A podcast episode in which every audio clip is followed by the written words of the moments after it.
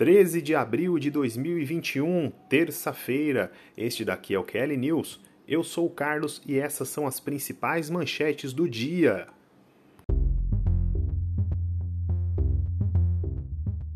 Comebol recebe doação da vacina chinesa para imunização dos jogadores. Fluminense anuncia a contratação de pacotão de reforços para a Libertadores. Matheus Babi anunciado pelo Atlético Paranaense e resultados da Champions League nessa terça-feira.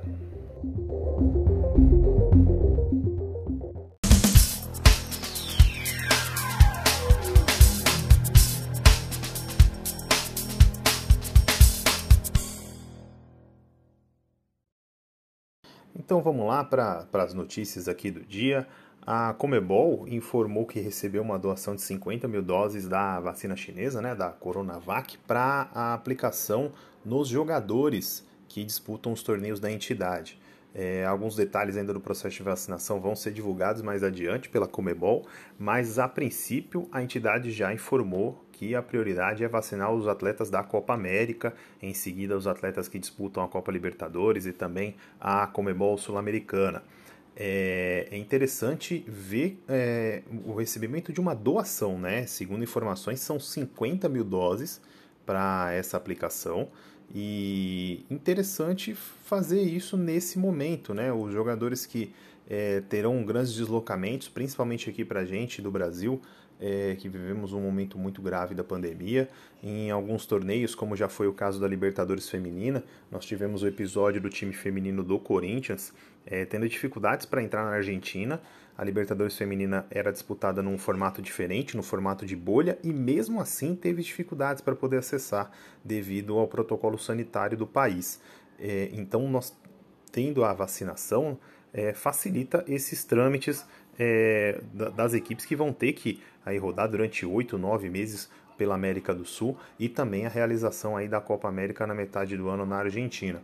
É, é, importante que seja feito isso, mas também que não se fique alheio ao processo todo. Né? Nós temos um processo todo de vacinação, que os jogadores respeitem, mesmo recebendo a vacinação, respeitem todo o protocolo, toda é, é, essa essa orientação sanitária que as autoridades públicas têm feito não somente no Brasil, mas em toda a América do Sul, porque nós vemos diariamente notícias com o, os atletas de diversos times, é, ou em festas ou em reuniões particulares, é, no momento que não é para isso. Então, é, é, é, importante que esse passo de conscientização, essa ajuda que vai ser dada pela Comebol, seja passada às equipes, mas que essa responsabilidade também seja passada aos atletas de maneira uniforme. E o Fluminense, em vias de estrear na fase de grupos da Libertadores no dia 22 contra o River Plate, anunciou aí um verdadeiro pacotão de, de contratações para início no, da disputa do torneio continental. Fechou a contratação de Abernantes, que estava no Internacional, centroavante, Bobadilha, que estava no Guarani do Paraguai, e o zagueiro Manuel, que estava no Cruzeiro.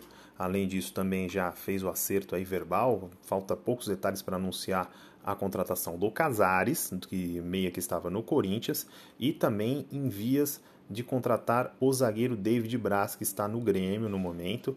É, alguns problemas aí referente à Covid, o teste de Covid do David Braz deu positivo hoje, então deu uma, uma esfriada aí na negociação, já que o Fluminense quer acelerar o quanto antes para poder contar já com os atletas na fase de grupos da Libertadores, inscrição até o começo da próxima semana.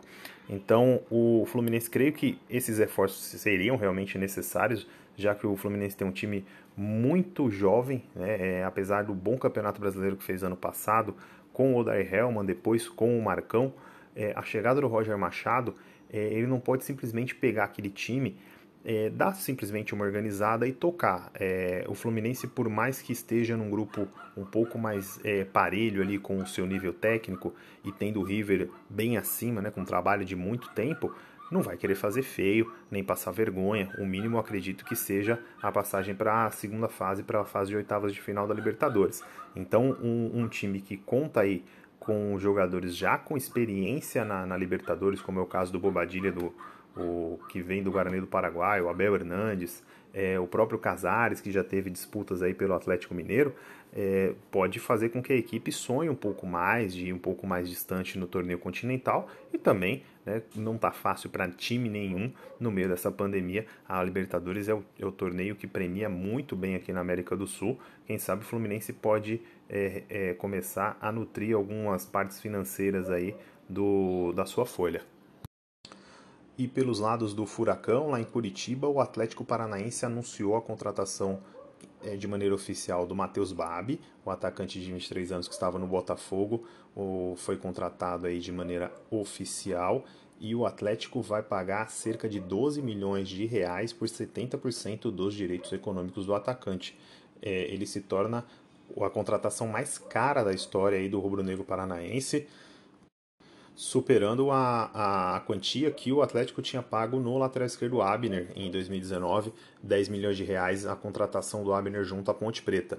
É, o Matheus Babi é um dos poucos valores, é um dos poucos atletas que se salvaram naquele na fatídica campanha aí do Botafogo que culminou no rebaixamento da Estrela Solitária no Brasileirão de 2020.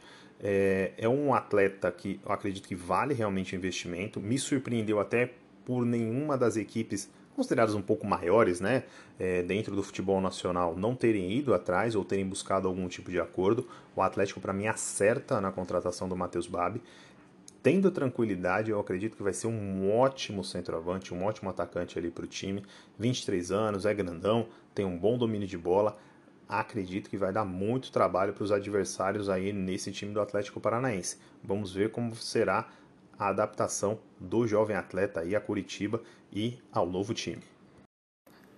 E na tarde dessa terça-feira nós tivemos duas partidas de volta da fase quartas de final da UEFA Champions League.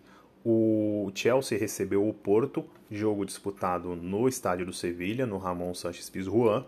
O Porto venceu por 1 a 0, porém, como havia perdido a partida de ida por 2 a 0, foi eliminado. O time inglês, o Chelsea, passa adiante, né? O Porto teve um bom controle do jogo, jogou muito bem, porém não teve é, capacidade aí para poder descontar a desvantagem da semana passada. O gol do Chilwell já no finalzinho ali, uma desatenção da defesa do Porto pesou muito e o Chelsea avança aí, vai para a semifinal da competição.